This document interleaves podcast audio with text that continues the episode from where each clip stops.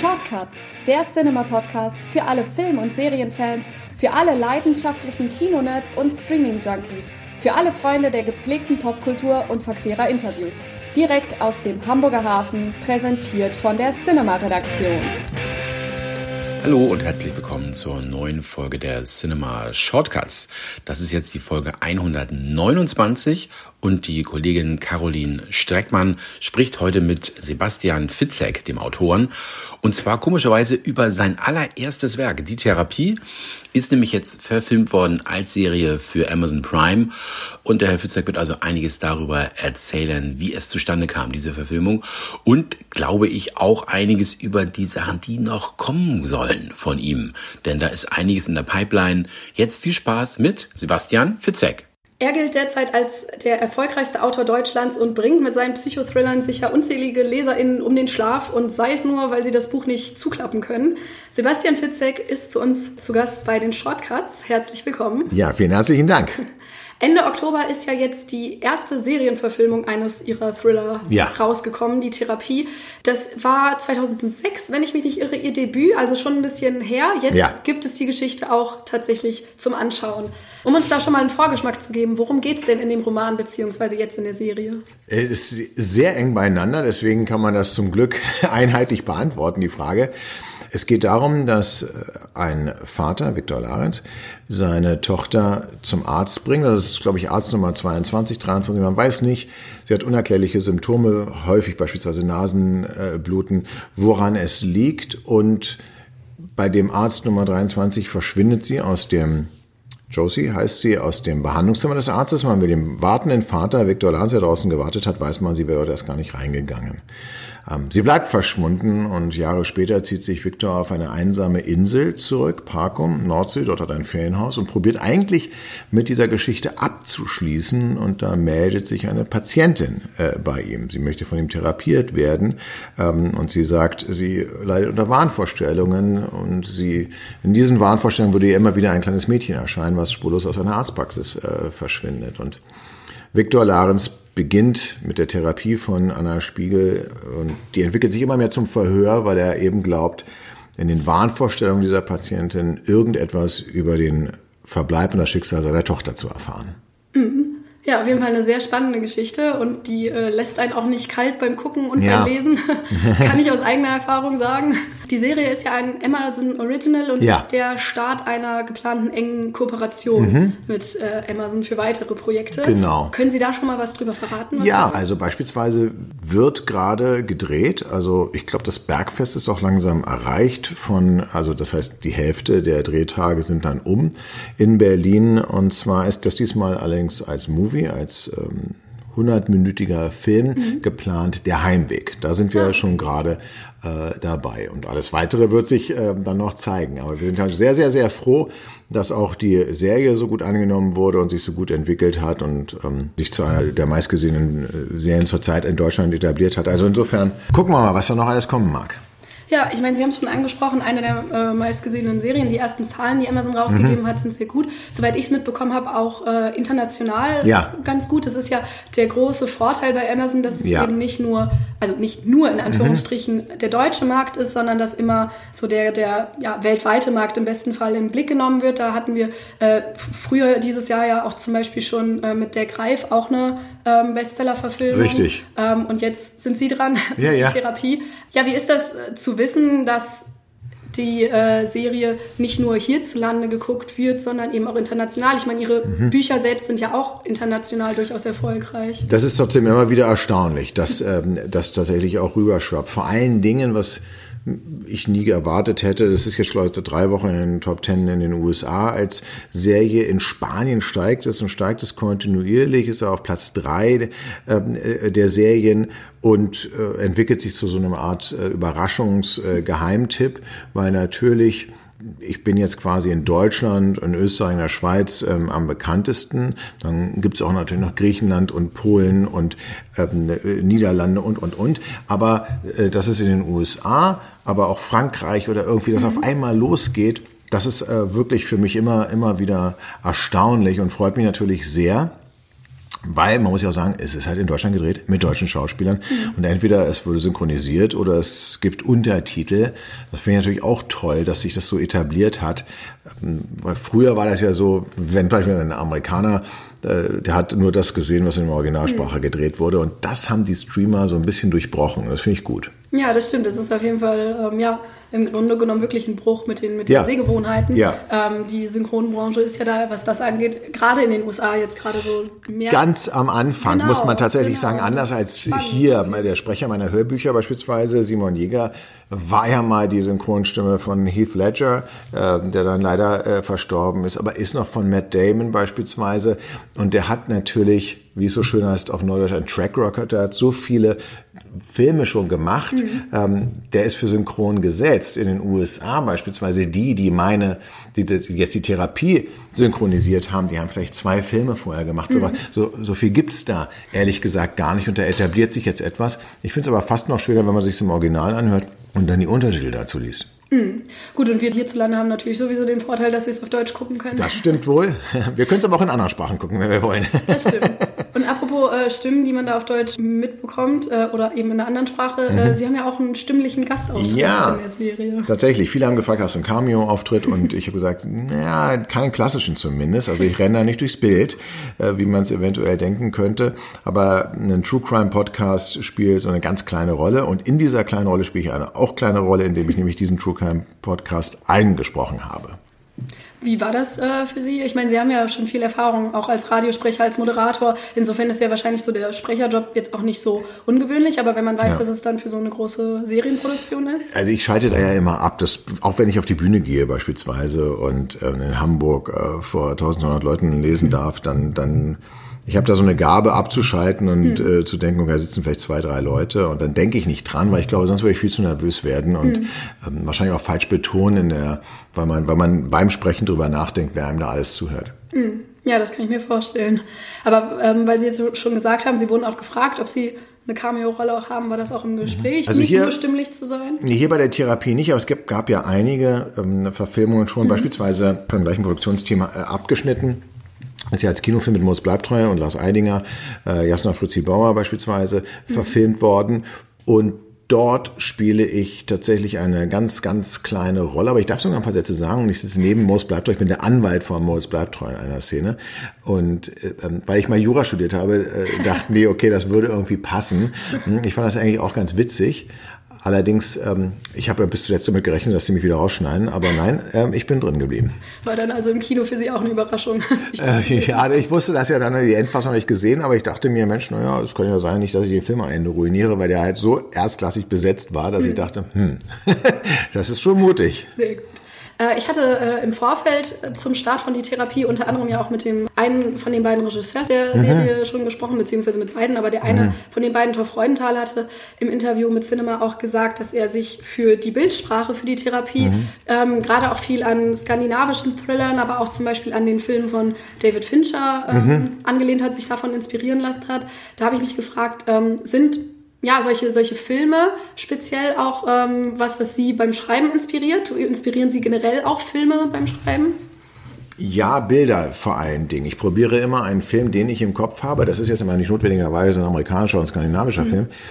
Den probiere ich so gut wie möglich zu Papier zu bringen. Also ich denke filmisch, schreibe filmisch, aber das bedeutet nicht, dass ich für den Film schreibe. Mit anderen mhm. Worten, es gibt einige Szenen auch in einigen meiner Bücher, da weiß ich beim Schreiben, dass es, sollte es jemals zu einer Verfilmung kommen, unverfilmbar, weil die Kamera einfach eine ganz andere äh, Perspektive hat, als die ich, ich kann viel mehr verschleiern, aber mhm. jemand, der wirklich dann den gesamten Raum sieht, der, ähm, äh, der, der würde das Rätsel sofort lösen beispielsweise. Ja. Und trotzdem schreibe ich dieses Buch, weil ich bin halt Autor. Ich bin auch kein Drehbuchautor. Ich habe leidvoll erfahren müssen, 2006 wollte ich schon mal die ersten Fassungen zu der Therapie selber schreiben, dass das natürlich, es ist ein Beruf, den muss man lernen, da muss man Profi sein.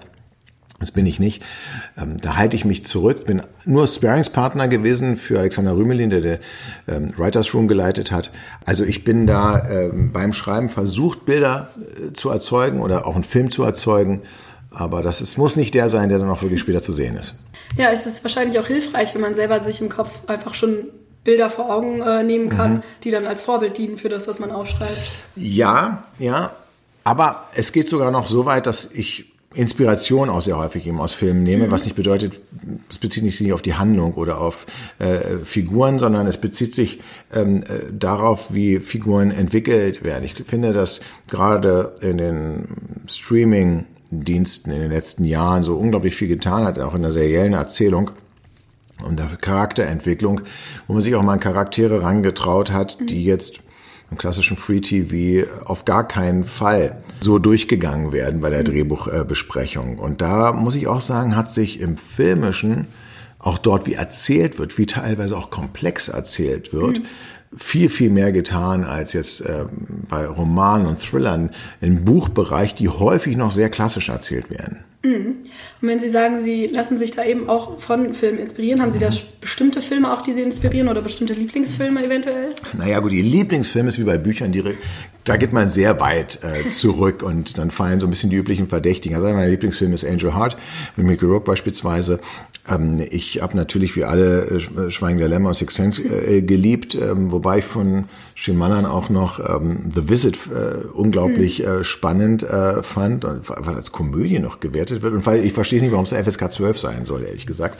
Ähm, aber ich, ich fand es schon ein bisschen heftig. Aber das ist halt auch immer wie wird äh, mit, mit Witzen, wenn man dann einer erzählen soll, fällt einem keiner ein. Ich bin von bin sicherlich von äh, Serien wie 24 geprägt worden, was das Tempo anbelangt, mhm. das vielschichtige Erzählen, äh, quasi vier, Split, äh, vier Screens gleichzeitig im Split-Screen zu verfolgen.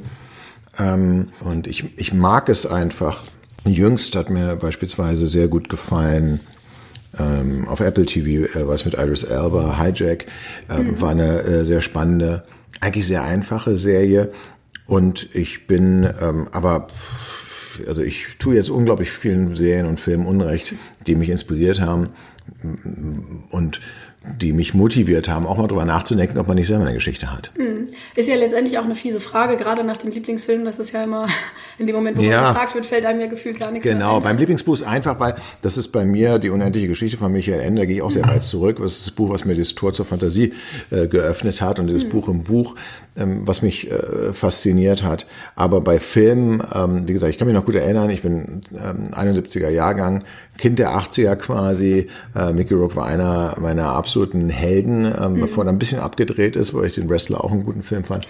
Ähm, also ich gucke sehr viel, ich sehe äh, sehr viel aktuelle. Aktuell sehe ich beispielsweise die äh, Nummer eins Netflix-Serie, Alles Licht, das wir nicht sehen, ja, glaube ich. Genau, Alles Licht, das wir nicht sehen. Ähm, basierend auch auf einer Bestseller-Verfilmung.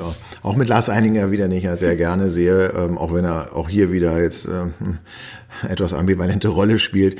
Ähm, und äh, das heißt, es muss auch nicht notwendigerweise Krimi oder Thriller sein, äh, was ich sehe, ähm, sondern das kann vom historischen Roman, den ich lese, den ich auch sehe, Drama, Komödie, alles sein. Ähm, was mich noch interessieren würde bei Ihren Romanen, das ist ja häufig der Fall und jetzt eben auch bei Die Therapie in Serienform, ähm, dass wir Figuren haben, die nicht unbedingt immer unterscheiden können zwischen dem, was real ist oder nicht, die mhm. das in Zweifel ziehen. Ähm, es ist so ein Spiel eben mhm. mit Vorstellung und Realität, ähm, was sich dann im Kopf der Figuren, aber eben auch der LeserInnen abspielt. Was ist es, was Sie an diesem Motiv so fasziniert? Also zunächst mal ist es, glaube ich, die entscheidende Frage, die sich jeder stellt. Ähm, schon Edgar Allan Poe, ob das alles nur ein Traum im Traum ist. Ähm, wie kann man zwischen Traum und Wirklichkeit unterscheiden? Wie kann man zwischen Realität und Wahn unterscheiden? Zusätzlich bin ich persönlich noch beeinflusst. Ich hatte einen sehr guten Freund, der leider auch mittlerweile verstorben ist, schon vor längerer Zeit an einer psychischen Erkrankung. Und der hatte Schwierigkeiten zwischen Wahn und Wirklichkeit zu unterscheiden. Und ich habe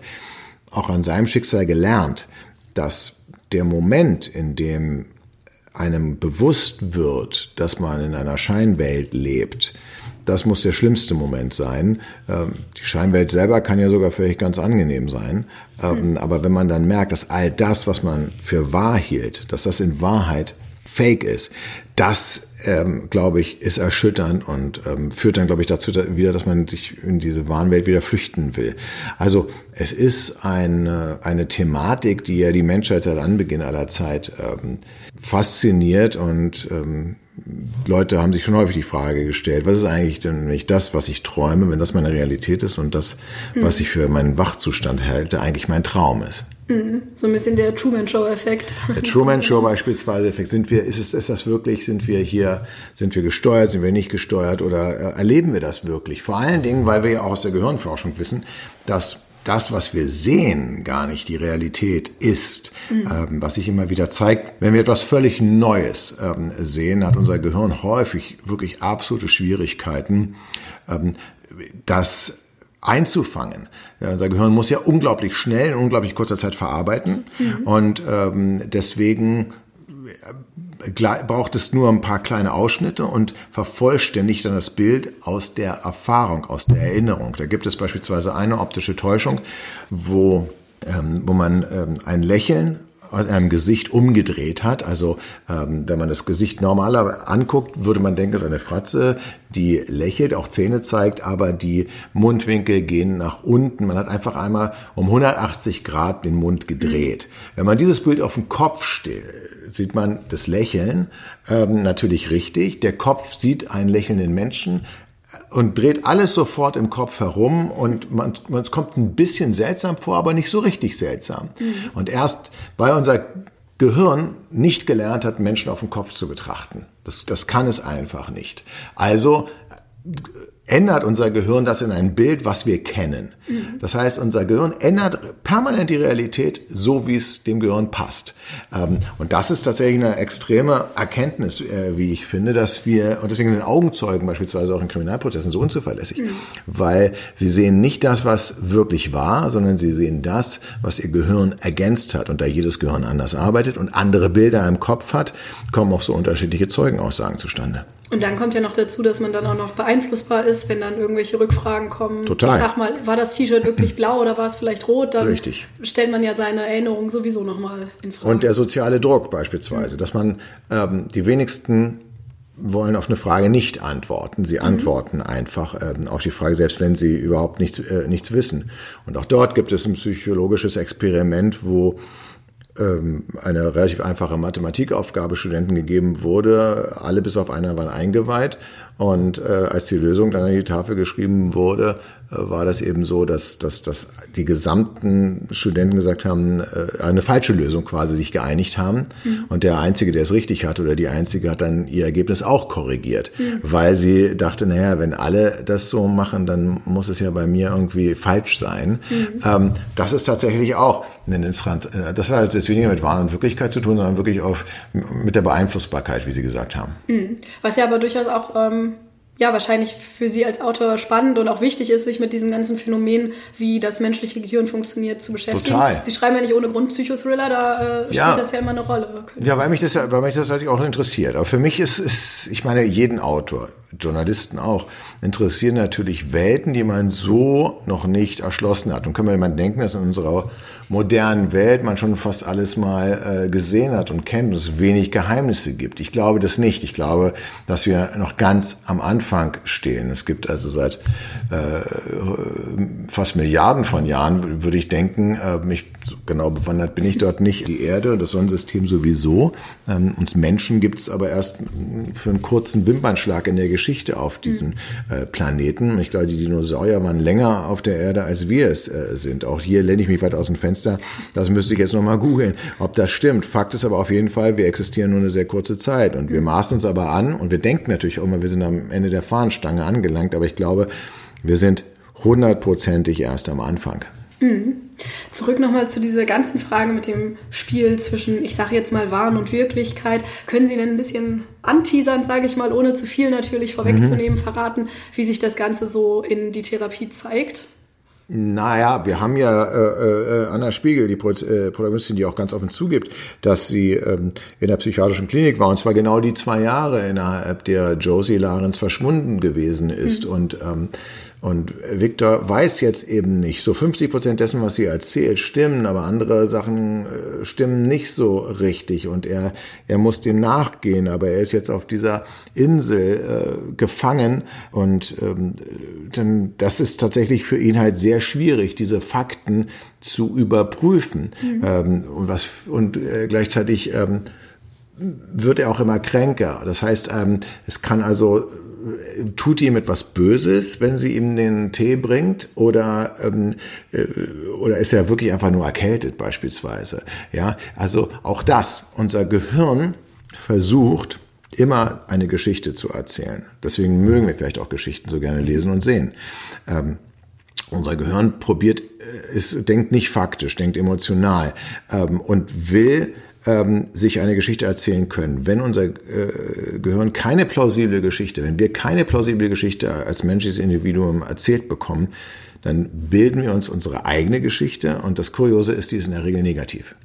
Also wenn wir nicht wissen, warum wir uns krank fühlen, ähm, dann äh, und dann haben wir noch jemanden um uns herum, den wir seltsam finden, dann formiert unser Gehirn sehr schnell eine Verschwörungstheorie. Das haben wir übrigens auch bei Corona gemerkt. Wenn wir nicht hundertprozentig sicher sein können, woher kommt das nun? Auch wenn die Fakten nämlich zu einfach scheinen, nach dem Motto, mhm. das ist jetzt, das ist jetzt äh, kein Virus, was in die Welt gesetzt wurde, ähm, sondern das kommt von einer Fledermaus, von einem Markt. Wenn uns, wenn wir, wenn uns das nicht plausibel erscheint, sage ich mhm. mal, dann bauen die Mehrheit der Menschen baut sich eine eine negative Geschichte äh, zurecht. Und das ist eben die Frage baut sich Viktor Lahns also eine negative Fassung der Wirklichkeit zusammen, indem er sagt, da ist jemand Böses mit Anna Spiegel, die hat was mit dem Verschwinden meiner Tochter zu tun?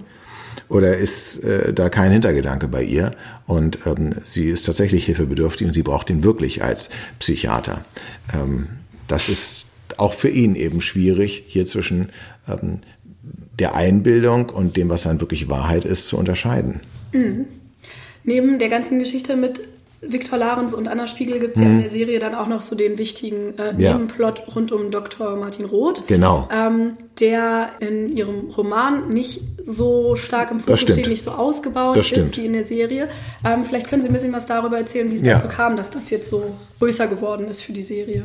Also, wir haben Zunächst einmal muss man ja sagen, dass die, dass die Therapie ist auf der einen Seite ein sehr vielschichtiger Roman. Viele haben gedacht, ach super, da mache ich einen Film draus. Das liest sich ja schon so filmisch. Und bei der näheren Umsetzung haben sich einige Drehbuchautoren oder Autorinnen wirklich ähm, die Zähne ausgebissen, weil sie gesagt haben, das geht eigentlich tatsächlich so gar nicht, weil ähm, man muss ja ein, eins wissen, wenn als Autor habe ich die Möglichkeit, sehr leicht ins Innenleben, nämlich in die Gedankenwelt meiner Protagonisten zu springen. Mhm. Im Film muss ich das bebildern, ist eigentlich wie die ganze Zeit mit einer Off-Stimme, dann habe ich ja eher ein Hörbuch oder ein mhm. Hörspiel äh, mit bebildertes Hörspiel als ein Film. Ähm, äh, das heißt, vieles erschließt sich sozusagen nicht. Und es gibt interessante Charaktere. Und wir haben hier die Möglichkeit gehabt, Figuren wie Dr. Roth, die im Roman eine ganz zentrale Rolle spielen, denen aber trotzdem noch äh, innerhalb der Serie ein Eigenleben äh, zu geben. Das ist maßgeblich ähm, Alexander Rümelin, dem Drehbuchautor, dem Chef, äh, dem Headwriter von mhm. Writers Room, ähm, zu verdanken. Das geschah in Abstimmung natürlich ähm, auch mit mir. Wie gesagt, die Figur war angelegt, aber sie hat jetzt das Leben, was im Prinzip ausgeblendet war im Roman, hat sie einfach noch hinzubekommen. Äh, und ich schreibe ja in der ersten Linie Familiengeschichten und es hat hier noch einmal das, die Verquickung der beiden Familien einfach nochmal ähm, bildhaft gemacht, während einfach nur ein Satz ausreicht, im Roman zu sagen, wir kennen uns ja schon jetzt nicht nur kollegial oder unsere mhm. Familien sind miteinander verbunden, reicht das im Film einfach nicht aus, sondern man muss es eben sehen und vor allen Dingen auch fühlen. Ähm, und deswegen habe ich mich persönlich auch gefreut. Für mich ist auch ein bisschen so ein Add-on, ein Zusatznutzen für Leute, die die gesamte Therapie kennen, vielleicht sogar auswendig, dass die jetzt sozusagen noch mehr bekommen, mhm. Bonusmaterial, was im Buch nicht vorhanden ist. Mhm. Letztendlich ist das mit äh, Dr. Roth ja eine Änderung. Es gibt auch noch andere im Vergleich zum Buch, die wir jetzt teilweise hier nicht ausbreiten äh, mhm. können, weil es dann natürlich auch ein bisschen in den Spoilerbereich ja. geht. Genau. Ähm, Allgemein würde mich dabei interessieren, wie ist das denn für Sie, wenn, ja, wenn, wenn man da an der Ursprungsgeschichte ein bisschen was verändert und, und hingeht und sagt, ja, da müssen wir vielleicht nochmal dran gehen. Ähm, wie, wie gucken Sie als Autor da drauf und wie stark waren Sie da auch überhaupt mit eingebunden? Ich muss zunächst einmal sagen, dass ich, ich finde, jede Geschichte hat so Kernwerte und Elemente, die in einem Film nicht verraten werden sollten, sondern bestehen bleiben sollten. Ähm, beispielsweise auch die Intention, wieso wurde dieses Buch geschrieben, was wird damit zum Ausdruck äh, gebracht, mhm. was ist der Kern, natürlich die größeren Wendungen, die Figurenführung. Äh, und da äh, hangelt sich die Serie doch sehr eng äh, am Roman. Was sich dann aber tatsächlich an einer Stelle beispielsweise, so viel kann man auch sagen, ähm, verändert hat, ist eine Figur, deren Motivation, sie ist im Roman anders als im Buch. Ähm, am Ende zumindest. Und ähm, da habe ich direkt zu Rümi gesagt, pass mal auf, äh, mit meiner Erfahrung, jetzt habe ich ein paar Bücher mehr geschrieben, es sind 17 Jahre vergangen. Wäre das jetzt sozusagen mein Debüt, ich würde der Figur eine andere Motivation geben. Ich würde etwas anders auflösen. Mhm. Ähm, und können wir das machen? Und äh, das heißt also, da habe ich direkt Einfluss drauf genommen, mhm. dass mein Roman geändert wird, weil ich es einfach für, für besser halte. Ich bin ansonsten zu voller Mensch, um den Roman nochmal neu zu schreiben. Ich glaube auch nicht, dass wegen dieser einen Änderung jemand äh, nochmal das Buch lesen wollen würde. Mhm. Ähm, so, das äh, beispielsweise. Und bei allem anderen habe ich ähm, eine Analogie entwickelt, ähm, weil viele sagen, es ist doch dein Buch und du musst da hands-on sein und das darf man doch nicht verändern. Und ich sage, ja, das ist folgendermaßen. Wenn ich krank bin, dann äh, und ins Krankenhaus muss, dann gucke ich mir sehr genau an, in welches Krankenhaus gehe ich. Vielleicht gucke ich mir auch die Ärztinnen und Ärzte an und Pfleger und Pflegerinnen und wie ist das ganze Umfeld und das Zimmer. Was ich aber nicht mache, ist, ich liege nicht im OP und sage dem Chirurg oder Chirurgin, wie sie das Skalpell zu führen hat, weil ich kann, das weiß ich nicht. Mhm. Ähm, Film und Buch sind zwei verschiedene Welten. Ich kann nicht besetzen. Ich bin kein Casting-Profi. Ich würde die üblichen Nasen nehmen, die ich kenne, die ein paar Namen. Das ist so wie so ein Bundestrainer während der, also die, einer von den 80 äh, Millionen Bundestrainer während der WM, mhm. die sagen, wieso ist denn nicht der aufgestellt? Ja, vielleicht harmoniert der nicht in der Mannschaft. Das weiß ich ja gar nicht. Oder ich, es gibt neue Talente, die ich nicht kenne. Mhm. Ähm, und die kommen vielleicht vom Theater oder so. Ich habe die gar nicht auf dem Schirm, ähm, weil die eben noch nicht berühmt sind. Ich kenne ja nur die äh, als Laie. Und auf einmal will ich aber mir anmaßen, äh, die Rollen besetzen zu können. Das ist eine eigene Kunstform. Ausstattung, eigene, eine Kunstform. Was, was soll ich da äh, den reinreden? Beleuchtung, die Kamera. Ähm, äh, das heißt, meine Arbeit ist hauptsächlich im Vorfeld, dass ich probiere, das beste Team zu haben, wo ich weiß, das ist der beste Drehbuchautor oder Autorin, das beste Team im Cast, in der Regie. Regie, um ein ganz konkretes Beispiel zu geben, ich war, ich war, ich hätte überall mitmischen können und ich wurde auch überall mit einbezogen. Ich habe aber gesagt, ich bin lieber ein Sparringspartner, mhm. habe dann aber Impulse gegeben. Ich habe gesagt, pass mal auf, 2006 hatte sich schon mal ähm, ein ganz junger spanischer Filmemacher, der an der Münchner Filmhochschule äh, gelernt hat, verliebt in diesen Stoff und wollte ihn unbedingt machen. Es kam dann aus verschiedenen Gründen nicht dazu. Vor allen Dingen aber auch, weil er zu unerfahren war. Mittlerweile hat er ein paar Filme in Spanien gedreht. Guckt euch den noch mal an, wenigstens. Dann hat er einen Pitch hingelegt, der hat alle so begeistert, äh, dass er Regisseur geworden ist. Ähm, und er hat ein Tor ins Spiel gebracht noch, weil wir einen zweiten Regisseur noch gesucht haben, aus logistischen Gründen. Ähm, das heißt also, ich konnte Impulse geben und hin und wieder wurden sie darauf geachtet, aber ich habe eigentlich immer nur gesagt, ich habe nicht gesagt, den müsst ihr nehmen. Da hätten sie wahrscheinlich auch gar nicht auf mich gehört. Aber ich bin halt sehr froh, dass ich einen Impuls geben konnte, der dann dazu geführt hat, äh, dass äh, Ivan am Ende einer der Regisseure wurde. Genau, ja, Sie sagten es gerade, Ivan äh, Sainz Pardo, mhm. ähm, zusammen mit Todd Freundthal hat er genau. Regie gemacht, genau. Und ähm, ja, gerade so der, der Darstellerinnenbereich, den stelle ich mir aber auch so aus Autorensicht sehr spannend vor, weil ich ja. weiß nicht, wie es bei Ihnen ist. Viele AutorInnen haben ja dann teilweise sehr konkrete Vorstellungen von ihren Figuren, haben vielleicht wirklich Gesichter vor Augen. Mhm. Manche orientieren sich vielleicht sogar an irgendwelchen bekannten Stars und mhm. die sind dann vielleicht sogar aus dem Schauspielbereich. Wie ist das bei Ihnen? Haben Sie da auch konkrete Vorstellungen, zumindest damals beim Schreiben gehabt, was natürlich jetzt mit der Zeitspanne auch mhm. schon sich geändert hätte für mögliche Besetzungen, könnte ich mir vorstellen? Ähm ich hatte tatsächlich, ich habe immer eine diffuse Vorstellung, die ist nicht eins zu eins, ähm, weil ich auch probiere, eine eigene Person zu kreieren in meiner gedanklichen Welt und die dann auch mhm. so beschreibe und dann nicht ähm, sage, äh, er sieht aus wie ein junger oder so oder ein mhm. älterer.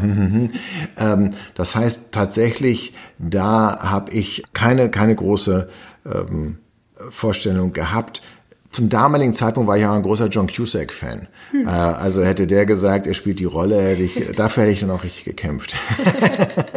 aber wie gesagt, das war damals. Ja, jetzt ist es Stefan Kamp-Wirt geworden. Ja. Ist nicht John Cusack, aber ist äh, trotzdem bestimmt eine zufriedenstellende Besetzung. Nicht nur zufriedenstellend, äh, ganz, ganz hervorragend. Und ich bin so froh, äh, dass er diese Rolle äh, angenommen hat. Er hat sich unglaublich reingebracht dort. Er hat also wirklich, wirklich ähm, sich belesen, er hat äh, gearbeitet, äh, um das zu verinnerlichen, diese, mhm. diese Rolle und wirklich äh, das äh, ist so schwer und diese Gratwanderung so glaubhaft gespielt. Also ich muss sagen, ich bin aber generell mit dem Cast, also auch Dr. Mhm. Roth haben wir angesprochen, Tristan Pütter, äh, finde ich, ähm, hat eine unglaubliche Entwicklung von einem, den man am Anfang suspekt bis unsympathisch mhm. findet und dann am Ende immer mehr ins Herz schließt. Das finde ich ist das Tolle an Serien, dass man die Möglichkeit hat, dass auch so ein Loyalty-Switch möglich ist ähm, und dass man den, den man am Anfang überhaupt nicht mochte, äh, auf einmal äh, denkt, ach schade. ähm, da würde man gerne mehr von sehen. Ich meine, äh, Serien, das ist ja eigentlich ein guter Punkt. Ähm, Sie hatten ja vorhin auch schon angesprochen, es sind ja schon andere Werke von Ihnen verfilmt worden, aber mhm. eben als Spielfilme. Das ja. ist jetzt die erste Fitzig-Serie. Richtig. Was, ähm, ja, was macht denn dann wirklich so den Unterschied aus? Ich kann mir vorstellen, das ist ja viel einfacher in sechs Folgen a 45 Minuten das ganze Buch äh, ja. einzubringen als in 90 Minuten oder so. Das ist ja, ja, da muss ja wahrscheinlich viel mehr gekürzt werden. Wie, Richtig. Wie ist das so für Sie als Autor, wenn man sieht, dass mehr von der Geschichte und vielleicht auch noch eben zusätzlich jetzt in dem Fall mit Dr. Martin Roth da einfach Platz findet, da Raum hat? Das ist natürlich toll. Das muss man wirklich sagen. Ich finde, Serienformat ist so eigentlich das beste Format generell für die Verfilmung von Büchern. Mhm. Ähm, man muss natürlich dann aufpassen, dass es nicht zu langatmig oder redundant wird auf einer mhm. anderen Stelle. Ähm, aber gerade bei meinen Büchern habe ich doch häufig gemerkt, dass wenn man eine Ebene rauslässt, bestimmte Dinge, also dass man dann sich so stark konzentrieren muss, um es auch mitzubekommen, weil es eben auf diesen verschiedenen verwirrenden Ebenen spielt. Mhm. Mm, dass es für, den Publikum, für das Publikum nicht unbedingt einfacher ist. Ähm, gerade bei einem Psychothriller. Also ich finde das sehr gerne erzählen perfekt für die Buchumsetzung. Mhm. Ja, also das ist auf jeden Fall auch eine große Chance, äh, die da drin steckt. Und gerade, ja. wir hatten vorhin ja schon ja. drüber gesprochen, äh, im Bereich der Streamer ist natürlich dann auch einfach mehr, mehr möglich. So ja. Es ja, es wird sich mehr getraut auch teilweise. Ja. Ähm, wo wir ja noch zu einem Punkt kommen, es hat ja jetzt auch generell recht lange gedauert, bis ihr Debüt überhaupt verfilmt ja. wurde. Das sind ja jetzt 17 Jahre, wenn Richtig. ich mich nicht irre. Ähm, ja, liegt das daran, dass es so ein Streamer gebraucht hat, um das zu verfilmen ja. oder wo? Ja, ja, das muss man, das mhm. muss man schon mal sagen. Also zumindest in der Form. Ähm, es hätte vielleicht auch schon früher als Fernsehspiel im Free TV irgendwie laufen können, aber es wäre dann ganz, ganz anders äh, äh, geworden. Stichwort, man hätte sich nicht so viel getraut und man muss einfach, das gibt so ein paar Rahmenbedingungen, die ich gelernt habe. Und das, bevor die Streamer kamen, ich meine, so ein Film kostet ja viel Geld. Mhm. Äh, egal, ob es ein 90 Minuten ist oder eine Serie. Also es kostet einfach mehr Geld, einen Film zu produzieren als ein Buch. Mhm. Und äh, in einem Buch kann ich äh, auch einen, weiß ich was, äh, einen Flugzeugträger aufs Weiße Haus schmeißen, so wie es Ronald Emmerich in seinen Filmen macht. Im Film ist es deutlich teurer, als wenn ich das in, meinem, in meinen Büchern mache. Kommt in Therapie übrigens nicht vor. Ähm, so, ja, ja, Fun Fact. Ähm, aber ähm, das, das äh, was war jetzt nochmal die Frage? Jetzt habe ich mich selbst verquatscht.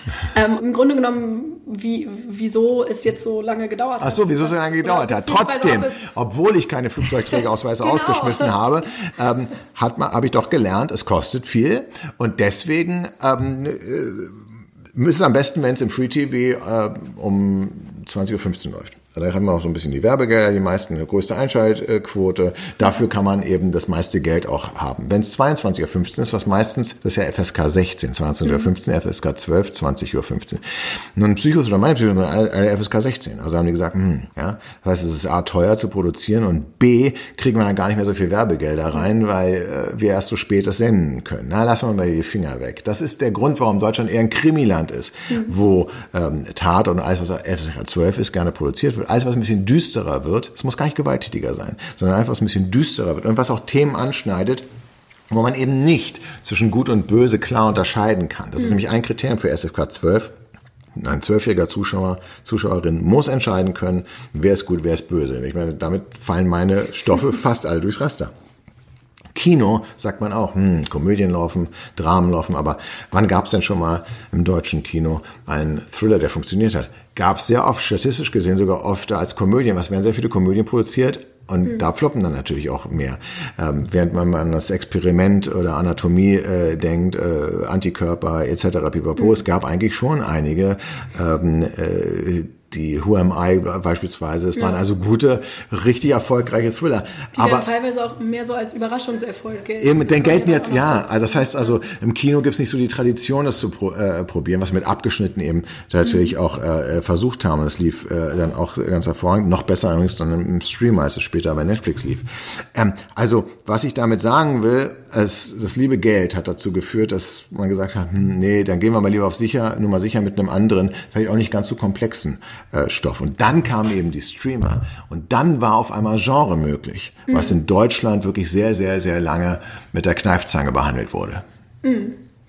Wünschen Sie sich denn auch, dass jetzt so das, ich sag mal, klassische deutsche Krimi-Publikum, weil Sie es jetzt gerade schon angesprochen haben, dann ähm, sowas wie die Therapie auch guckt und da vielleicht eine etwas andere Seherfahrung mal hat? Ich glaube, dass man das Publikum unterschätzt, indem man es einteilt und sagt, es gibt halt das klassische Publikum, was jetzt quasi nur Tatort sehen will oder Cozy Crime, wie es äh, auf Neudeutsch heißt.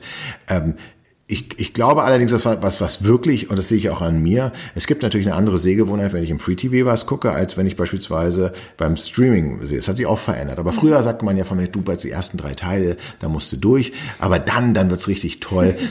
Jetzt da die ersten 30 Sekunden, äh, ist es auch beim, beim Streaming so. Aber es ist schon was anderes, ob ich ähm, im Free TV etwas gucke ähm, und dabei noch mein Handy in der Hand habe und vielleicht telefoniere, auch kurz mal rausgehe, ähm, auch vielleicht sogar Werbeunterbrechung äh, habe und mich immer wieder neu entscheide, bleibe ich dran. Ähm, oder als wenn ich mich wirklich bewusst entscheide, so jetzt ist Therapie, Serienzeit ähm, und ich lasse mich non, wirklich drauf ein. Im Kino ist sogar noch was an. Keiner geht nach den ersten zehn Minuten raus, äh, muss man schon sagen. Da muss schon ganz grob was passieren. Ansonsten guckt man sich so einen Film bis zu Ende. Aber man hat auch nicht das Handy man telefoniert auch nicht. Im besten ja. Fall, ja. Im besten, ja, ich hoffe, dass es, dass es so ist. Das führt dazu, dass ich im seriellen, aber vor allem im Kino viel komplexer erzählen kann. Mhm. Wohingegen die Leute werden nicht nur, weil sie auf einmal Fernsehen gucken, doof. Das stimmt ja gar nicht. Aber sie machen auch anderes. Sie haben beispielsweise ein Kind, was mal schreiend reinkommt ins Wohnzimmer und die Aufmerksamkeit braucht.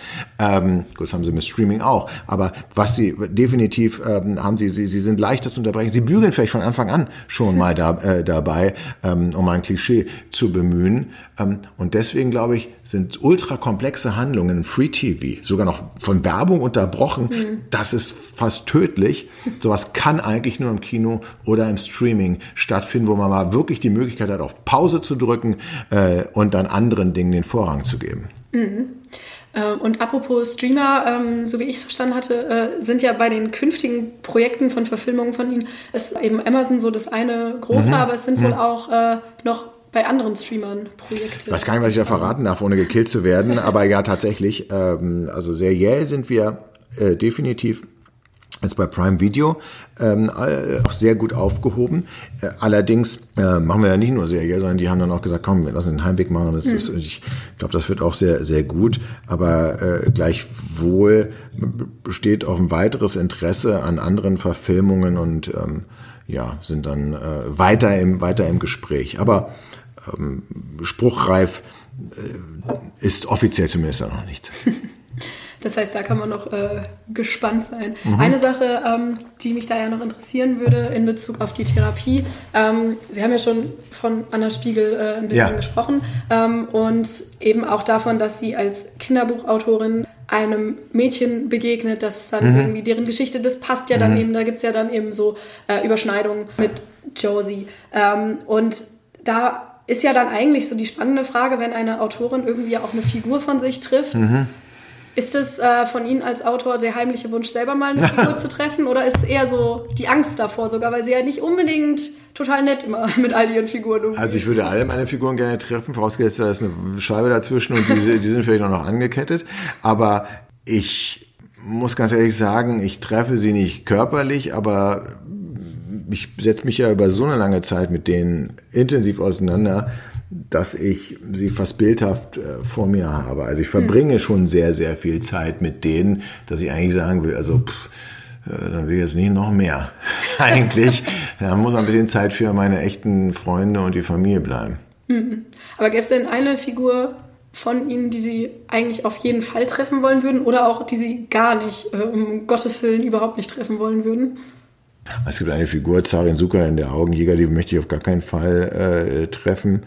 Und ähm, ich glaube, ich, ich glaube, dass ich äh, Dr. Roth insgeheim wirklich einer meiner wahren Helden ist, ähm, denn der taucht in verschiedenen Büchern auf. Mhm. Ähm, er, Viktor Lahns und dann gibt es noch einen Niklas Haberland. Ähm, das sind so die drei Figuren, ähm, alles Psychiater im Übrigen. Ja. Also vielleicht habe ich auch wirklich ähm, einen ganz erheblichen Konsultationsbedarf.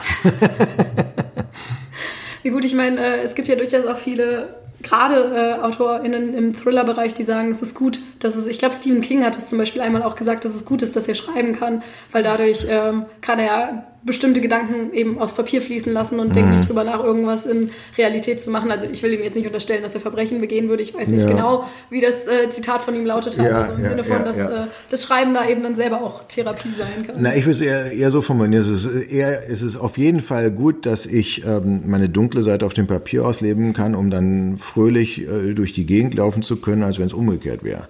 Ja, das heißt also, dass ich wunderschöne Rosamunde Pilcher Romane schreiben äh, würde und ähm, dann in meiner Freizeit zur Axt greife.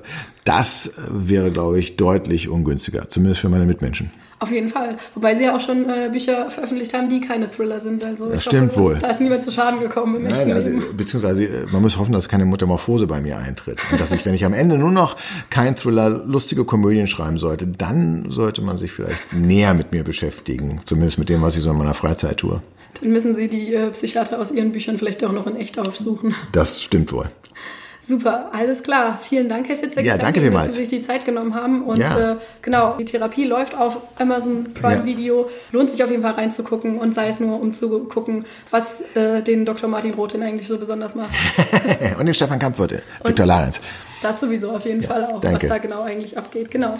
Vielen Dank. Ich danke auch. Danke, danke.